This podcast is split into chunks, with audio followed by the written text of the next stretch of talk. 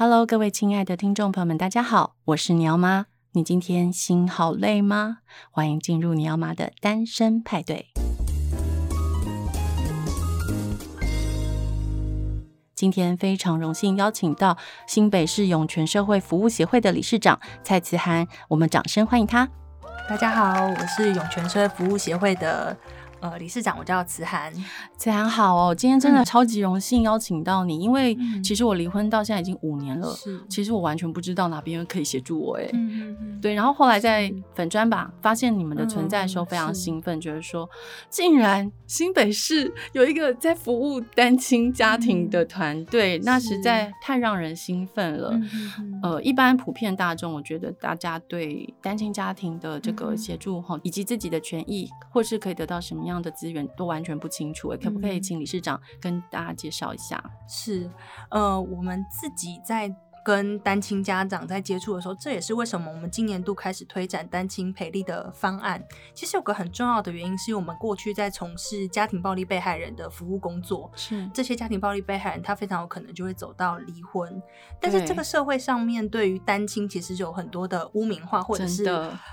就算是说我们现在可能离婚率变高了，嗯，大家觉得这件事情很平凡了，但是也就是因为这个平凡，有一部分的人开始走向说，他觉得单亲是一种自愿性的，所以政府不应该给他们太多的帮忙。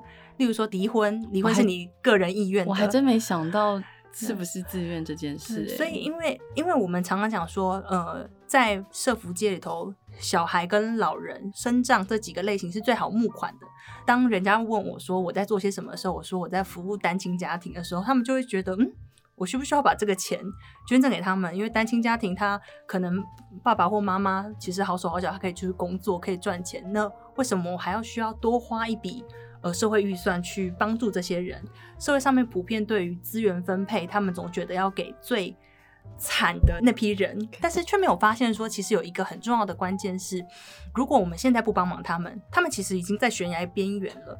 他们没有发现说，其实单亲他不是一个单纯的选择，他还是一个失落的历程，就是我们没有办法好好照顾我们自己。这群单亲家长，每次只要提到单亲的时候，社会普遍大众会认为说啊，小孩子好可怜。嗯，但是当所有的政府的资源眼光都是看到小孩子的时候，其实这些辛苦的大人其实没有支持。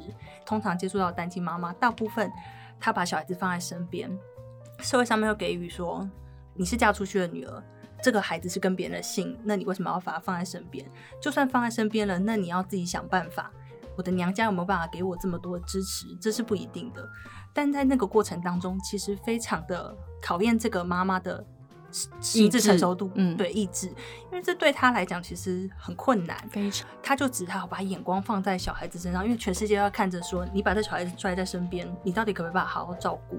所以单亲妈妈就自然而然去一直强化说，生活作息就是照顾小孩跟工作，久而久之，他没有办法照顾自己。对。这个其实对于孩子来讲，其实也不一定是件好事，嗯、因为妈妈会跟孩子绑得太紧。嗯，到了长大之后，到了空巢期的时候，单亲妈妈其实很难面对那个过程。嗯，所以很多时候的家庭纠纷，或者是孩子所面临到身心压力，都会从这边产生。对，所以当我们把资源都放在孩子身上，而没有看到这群单亲家长的辛苦的时候，那些往后衍生的社会问题就会接踵而来。因为孩子不知道该怎么面对一个失落的妈妈、失落的爸爸。没错，没错，这个我自己非常有感。嗯、因为呃，我是在我儿子小一的时候决定跟我前夫离婚的。嗯、其实前几年都过得很不好，嗯、因为我要上班，然后又要带小孩，然后前夫又离开家，等于说我一个人要照顾年幼的孩子，然后上班到家里很累了，然后我还坚持每天晚上要跟他共读绘本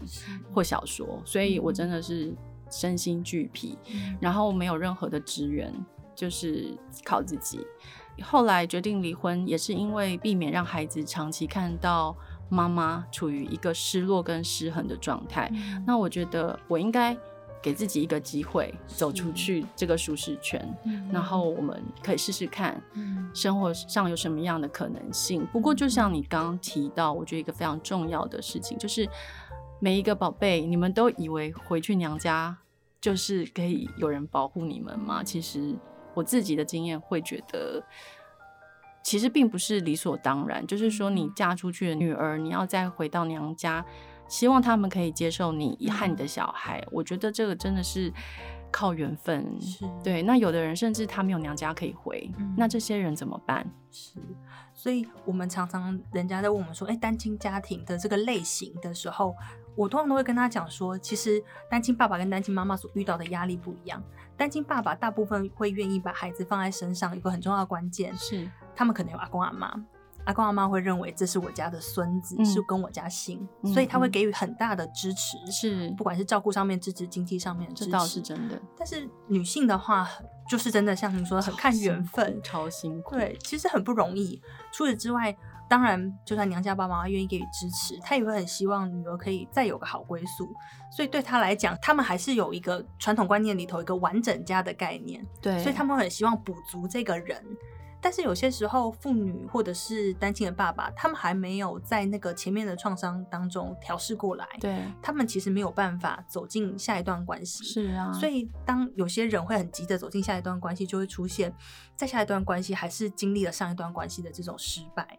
那对他来讲，他是会很难以接受的。那孩子其实也是不断的去经历一个生活的转换。不管是空间，或是跟人的相处、家人的组成的转换，其实对孩子来讲，并不是一件那么容易的事情。当然，我自己的经验是，我事实上觉得，呃，很多电影里面演的都是真的，嗯、就是说男性很容易找到老婆，嗯、你带个孩子，嗯、反正母性泛滥的女人很多嘛，是他们就很想照顾你们。嗯、可是其实社会大众对带着孩子的单亲女性呢是非常不友善的，真的是很不友善。然后大部分男人基本上听到说哈你离婚有小孩，就基本上根本就觉得说你是有残缺的人啊。事实上我活得比他们都健康，但他们不知道，嗯、他们以为我们很可怜，是或者是说觉得我们是一个带着麻烦的女人，或者是我们一定有什么问题。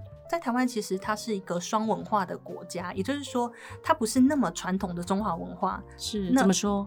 因为台湾其实是个呃融合融合很多文化的社会，啊嗯、所以它有一些新一派的人会认为说，单亲其实并不可耻。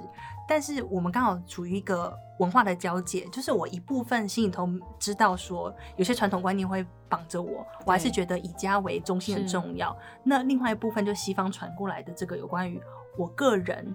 独立自主的部分，这两个东西都很重要，但这两个东西在各自的领域的时候都好好的，但是在台湾，它其实是个文化冲击。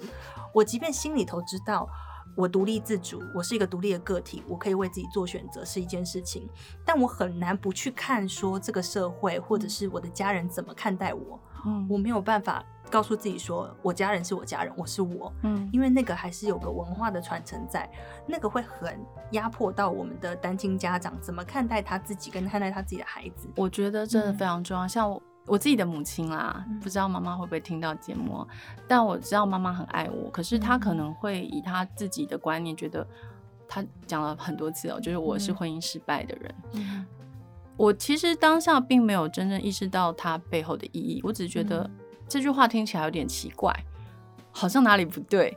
那到蛮多个月之后，我就觉得说，我真的不喜欢他这样说我哎。嗯、然后我有一次就在那跟他吵架，说你为什么要说这样子的话？我觉得，嗯，嗯，什么叫失败？你可以先定义嘛。我觉得很多人的婚姻。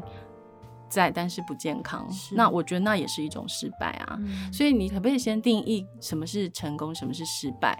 那为什么你会这样说自己的女儿？嗯、这不可思议。你以为娘家就是你知道坚强的后盾啊？怎么样？有什么悲伤的事情，你就跑回娘家哭，就会有人给你秀秀，像电视里面演的那样？不是。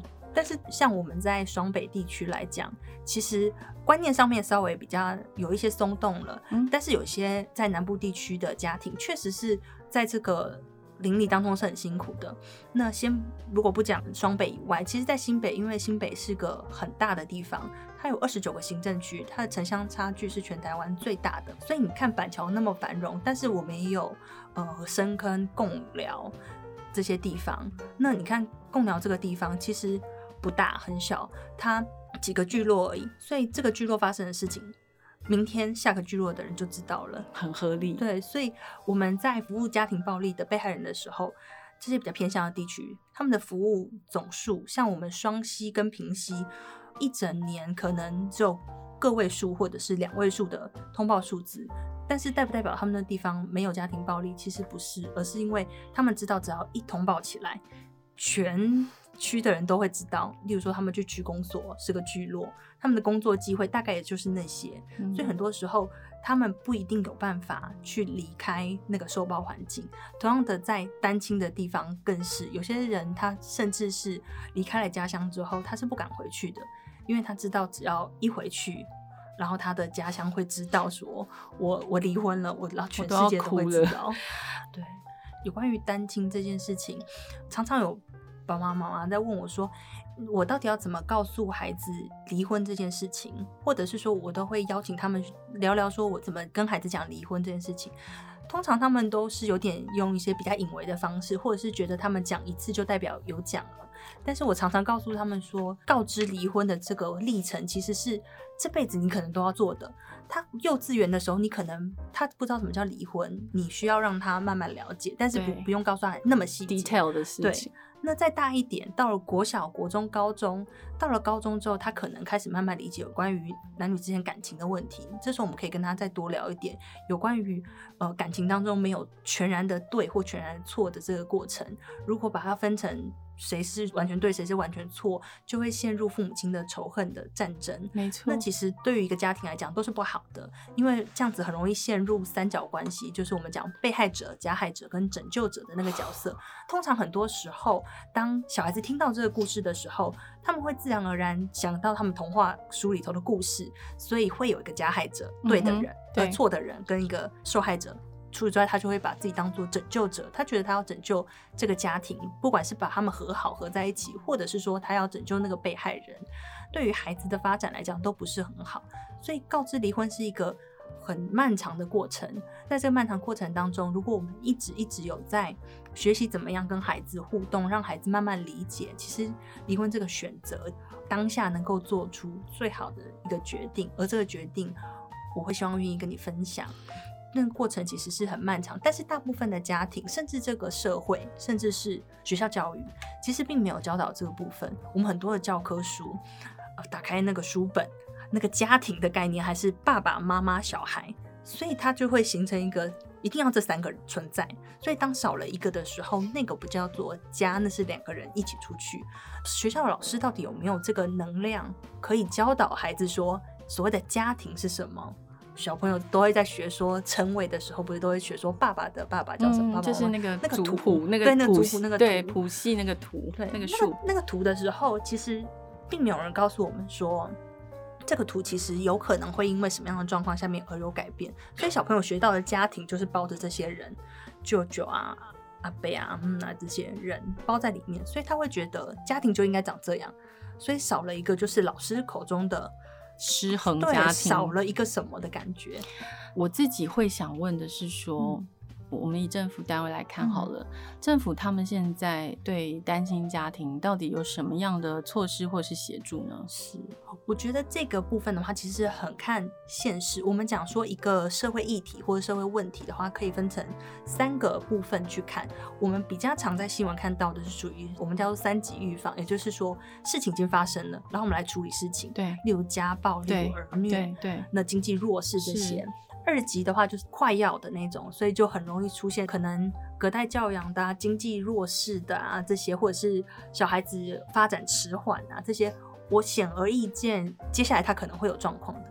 单亲就会放在一个比较尴尬的状态，就是刚刚提到的那个整个社会怎么去定义单亲到底算不算弱势？当我们去街访询问，甚至是我们。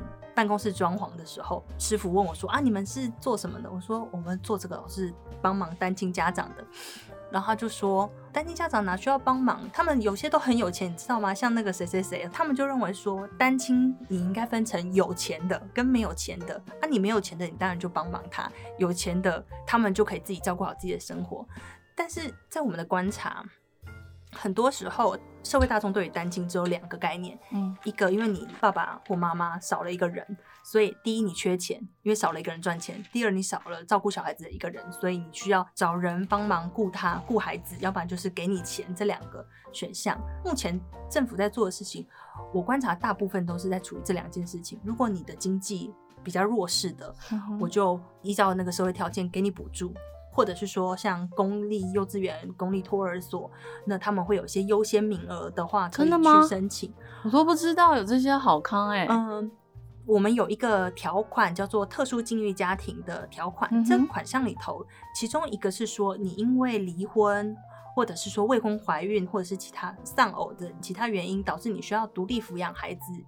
致使你没有办法工作的这样子的一个家庭，但是他比较限缩，他是限缩在照顾六岁以下的孩子。那这些六岁以下的孩子，他可能要进公立幼稚园，他要跟别人排那个长长的队伍。我们有一批叫做优先入园的这个资格的人，他就可以透过去申请这个特殊境遇的资格，以这个资格去排公立幼稚园或公立托婴中心。这个名次的话，会摆在比较前面。但是这个其实是非常非常少数的人会懂得查资料的人知道的事情，所以所谓其他大众多数的人，他们事实上是不知道怎么样去搜寻到这个资源，对不对？对，其实是非常难的。但是有一些县市政府，他们现在已经开始在做了，例如说像做那个福利自己查，就是他们有架设一个网站，你可以上去网站上面点选你的身份别，然后你的现实状况，那他会列出来说，依照你的条件。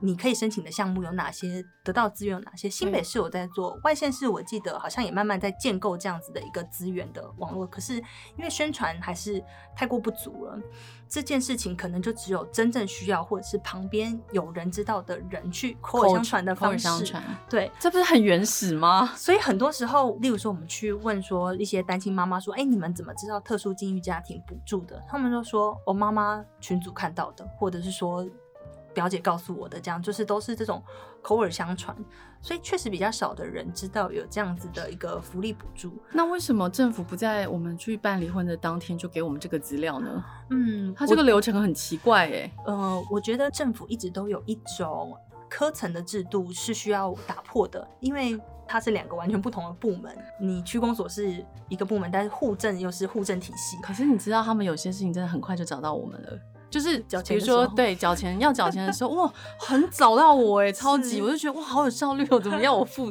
那个 tax 的时候就这么快，然后就寄信到我家叫我补钱这样子。我们现在也慢慢希望可以去跟政府倡议说，有些时候有些资源你是可以做一些连接的，像你生育小孩生下来之后去报户口的时候，他不是通常都会告诉你说小孩的健保要挂在哪边？其实他不是不能做，他是可以连的。那既然结婚可以连。离婚当然也是可以，对啊，你只是给一个很简单的单张，让他知道说，哦，那你办理离婚登记，那这边这份资料你拿回去参考。我觉得这样子的一个方向都是好的，只是说现在确实比较少去顾及到这部分。那当然，法院端也慢慢的，因为有一批人是属于协议离婚的，有一批人是走法院的对调解或是判决离婚的。那这批人。呃，在家事法庭里头有太多太多的争议的时候，法官当然开始慢慢注重到，哎，这个社会福利资源是不是也要进来帮助司法？所以慢慢的也有一些法官他愿意在这个调解的过程当中，或者是审理的过程当中，去给予一些资源跟帮助。过去几年家事事件法也有在做一些修改，其中一个项目就是说，他要求每个法院里头都要设一个。家事事件服务处，嗯哼，那这家事事件服务处里头会有一个社工，嗯，他专门去服务有关于你面临到家庭事件的法律的诉讼。如果你有需要，对于离婚的状况不了解，对于孩子将来怎么照养的部分，你不清楚有什么资源，其实法院里头都有社工可以去做询问。等于是他们是。公务员吗？他们是常驻在法院的社工，那可能是政府自己聘的，也有可能是说他委托给民间的单位去做服务。多数目前在台湾，多数还是以委托给外面的单位去做服务，大概都是一些社团的民间团体。嗯。那这些民间团体，我觉得也是都很愿意帮忙。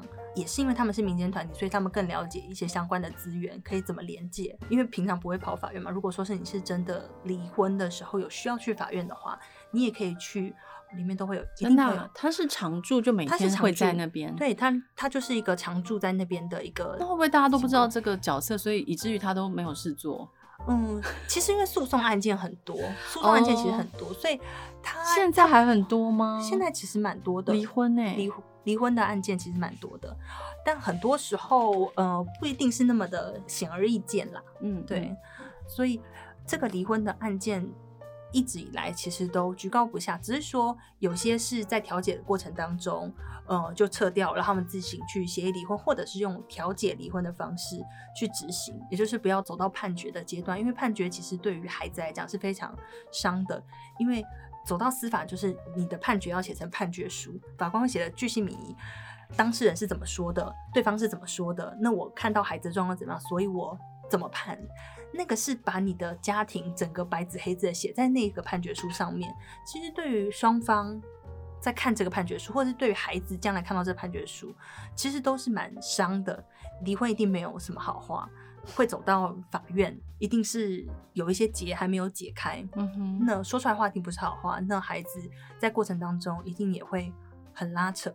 对，这就是为什么我是协议离婚的，嗯，因为我第一秒。就已经想到，我绝对不让我孩子卷进这些大人的这种爱恨情仇里面，所以我就非常的决断，就是我什么都不要，嗯，我就是共同抚养，然后我们就是协议离婚，就这样。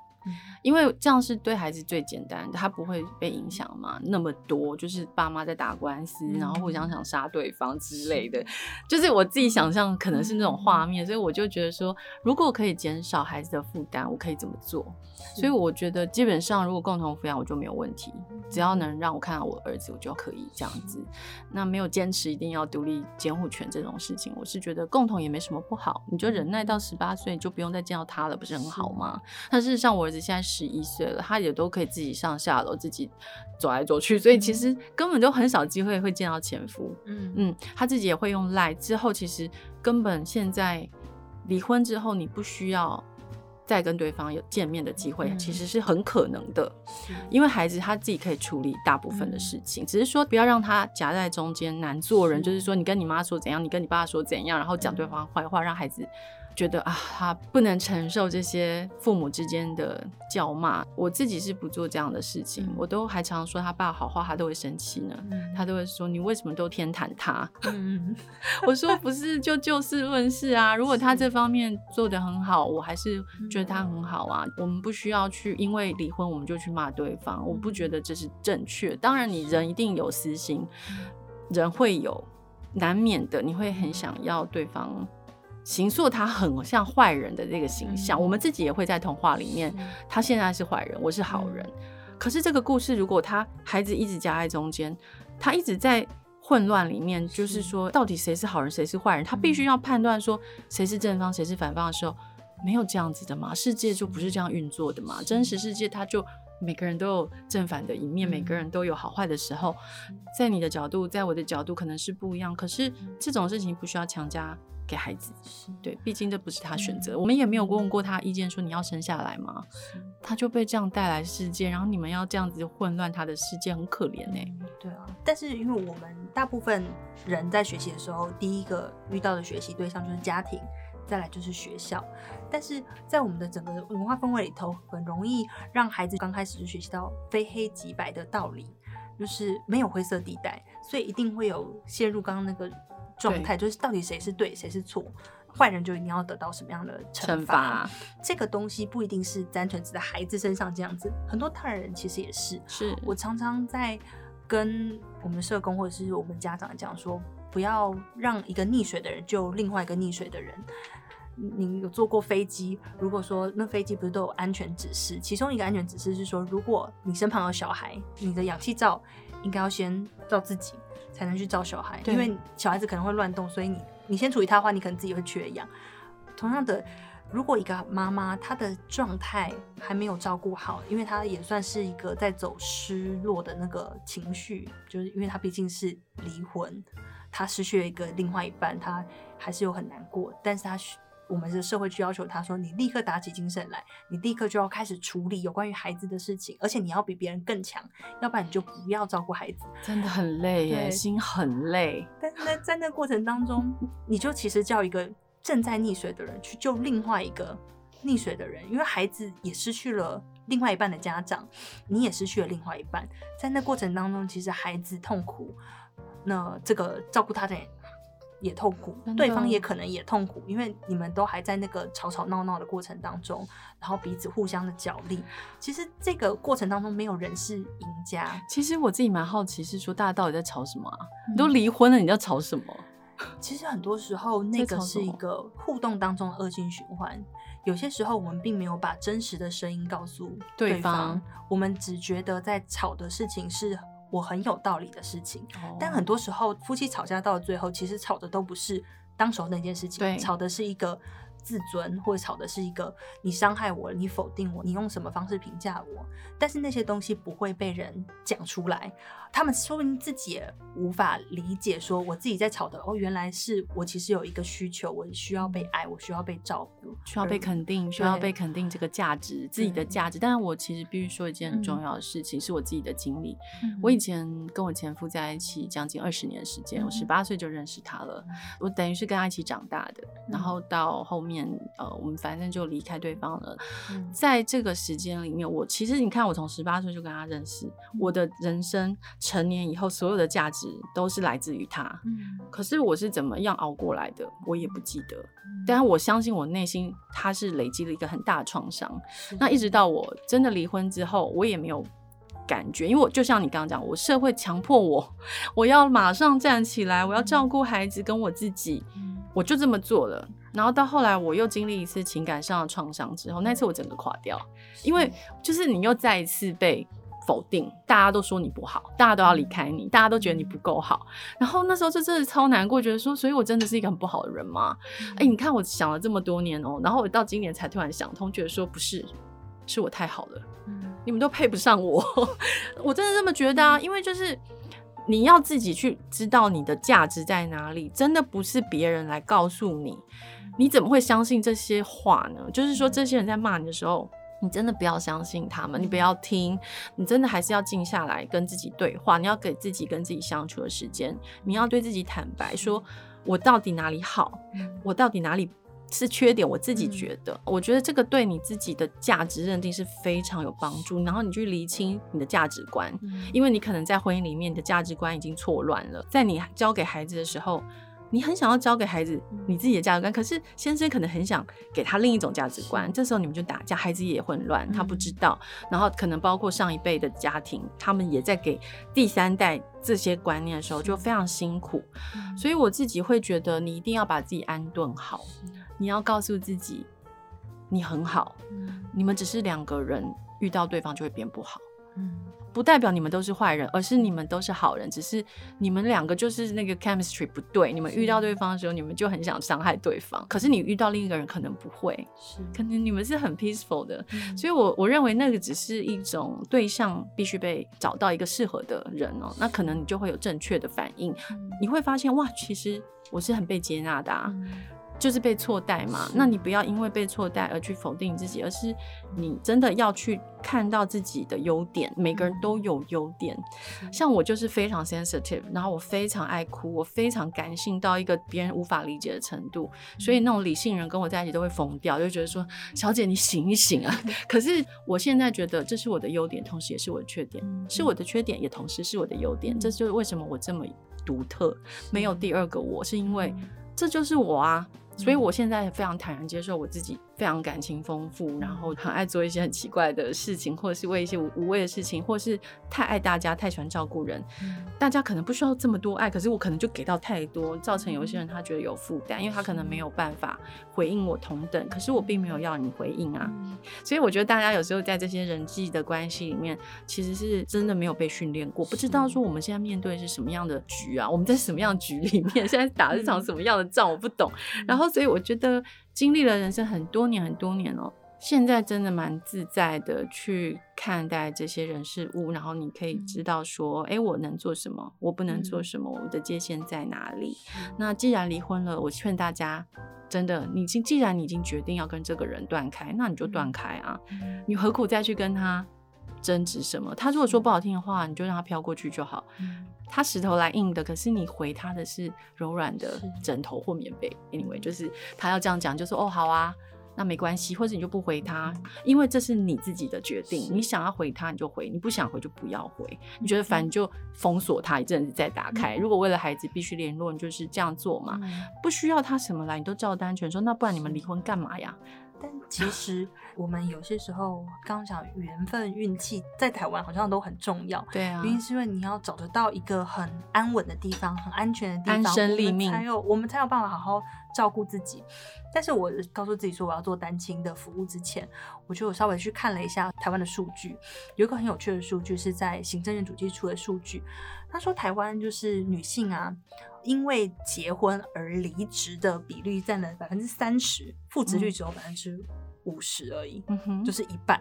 呃，有百分之二十五的女性在生第一胎的时候决定离职，对，复职率还是只有百分之五十。对，那个数据其实是很惊人，就是说他们很多时候为了孩子、为了家庭、为了照顾。这整个家，他其实离开了工作职场，但是大多数人都知道，其实工作对于一个人怎么形成自我价值是很重要的一个区块。没错，因为你在家里头有生过小孩子，就知道，你从怀孕的那一刻开始，各式各样的长辈或各式各样的朋友会告诉你一个该怎么办。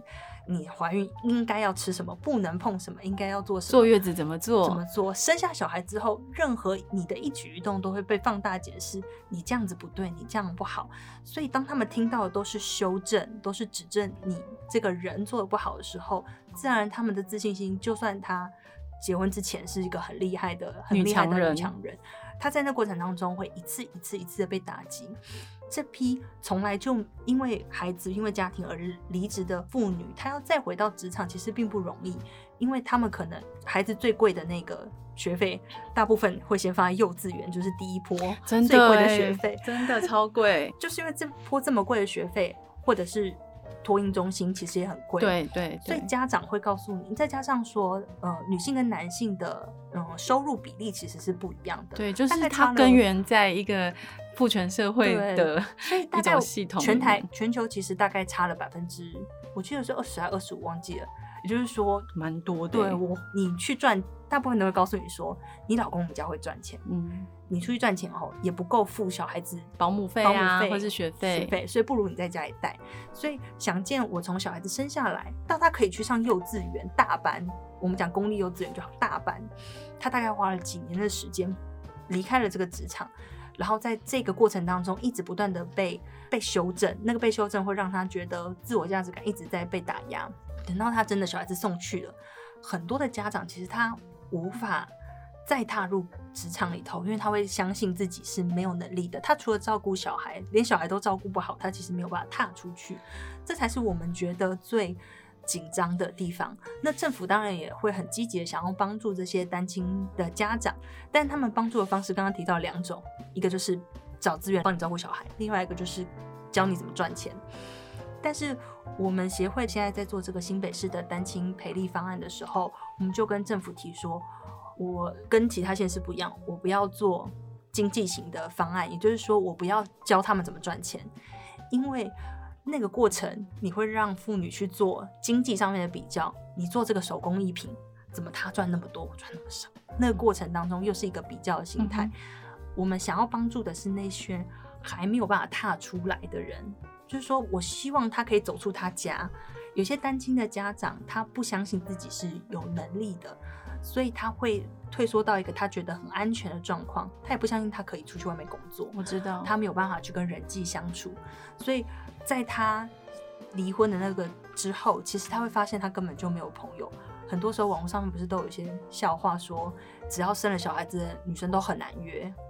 对啊，真的，这不是一个笑话，是事实。要就是他们会拍很多照片。周末周一到周五上班，周末家庭日，对，基本上约不出来。我的朋友都妈妈嘛，所以我基本上离婚我没朋友，因为全部都结婚有小孩，然后就是周末家庭日，然后他们家庭日也不会约你，因为你是单亲，你很奇怪，你大家都带老公，你没带老公，那就是大家会想很多之后，你就变没朋友。所以我现在虽然朋友非常多，可是我觉得是我自己。也蛮活泼的啦，然后觉得我也带来蛮多正向的能量给朋友们。